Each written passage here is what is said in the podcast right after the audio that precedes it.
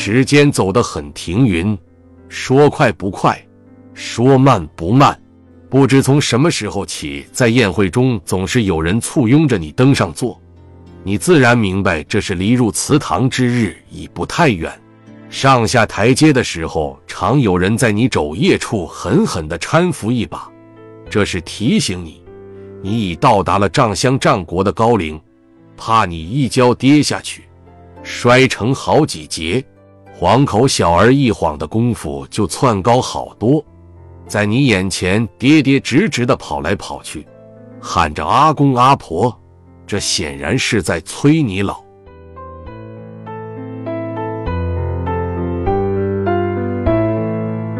其实人之老也，不需人家提示，自己照照镜子，也就应该心里有数。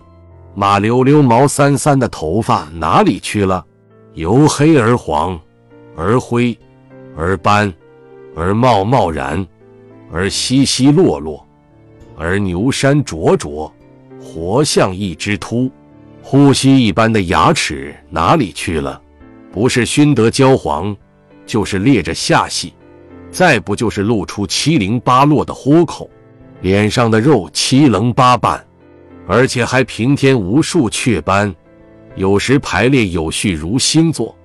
这个像大熊。那个像天蝎，下巴颏儿底下的垂肉变成了空口袋，捏着一揪，两层松皮久久不能恢复原状。两道浓眉之间有毫毛秀出，像是麦芒，又像是兔须。眼睛无端淌泪，有时眼角上还会分泌出一堆堆的桃胶，凝聚在那里。总之，老与丑是不可分的。尔雅，黄发，齿，抬背，老，瘦也。瘦字管瘦，丑还是丑。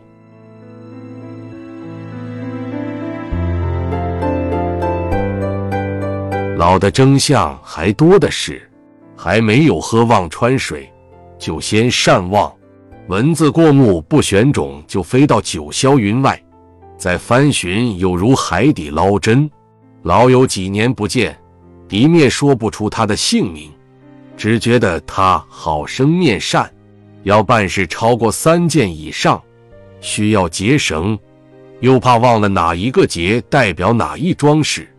如果比之于书，又可能忘记备忘录放在何处。大概是脑髓用的太久，难免慢换，印象当然模糊。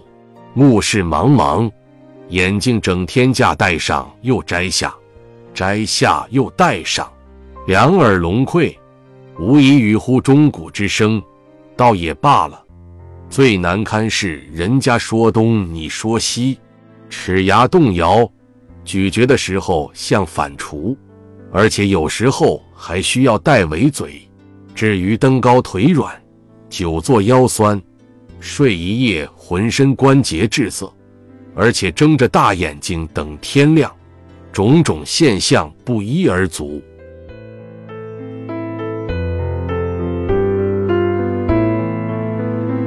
老不必叹，更不避讳。花有开有谢，树有荣有枯。桓温看到他众柳皆以实为，慨然曰：“木犹如此。”人何以堪？攀枝直条，泫然流泪。桓公是一个豪迈的人，似乎不该如此。人吃到老，活到老，经过多少狂风暴雨、惊涛骇浪，还能双肩成一会，俯仰天地间，应该算是幸事。容其七说：“人生有不见日月，不免襁褓者。”所以他行年九十，认为是人生一乐，叹也无用，乐也无妨。生、老、病、死，原是一回事。有人会言老，算起岁数来斤斤计较，按外国算法还是按中国算法，好像从中可以讨到一年便宜。更有人老不歇心。怕以婆婆滑手见人，偏要染成黑头。按老徐娘驻颜无数，乃起灵于整容郎中化妆师，隆鼻准，抽脂肪，扫清黛眉，眼牙涂成两个黑窟窿。物老为妖，人老成精，人老也就罢了，何苦成精？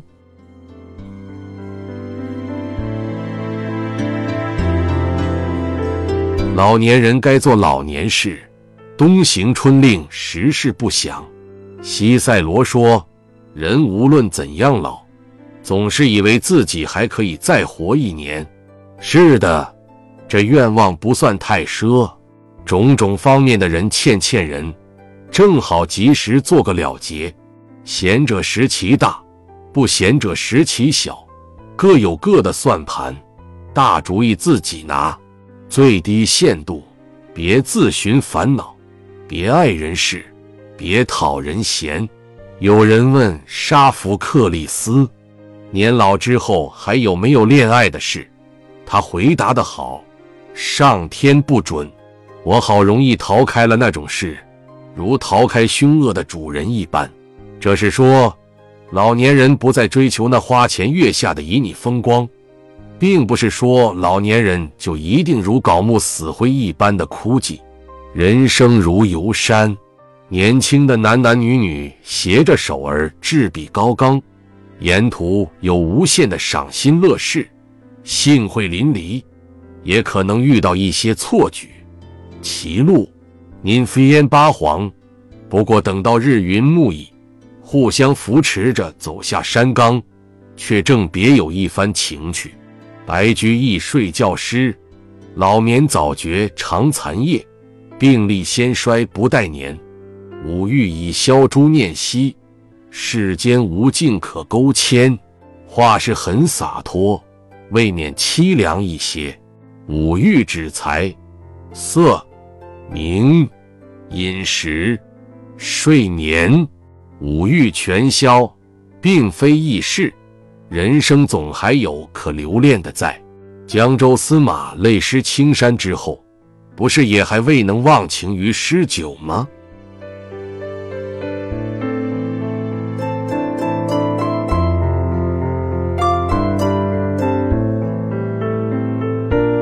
梁实秋，老年分享完了。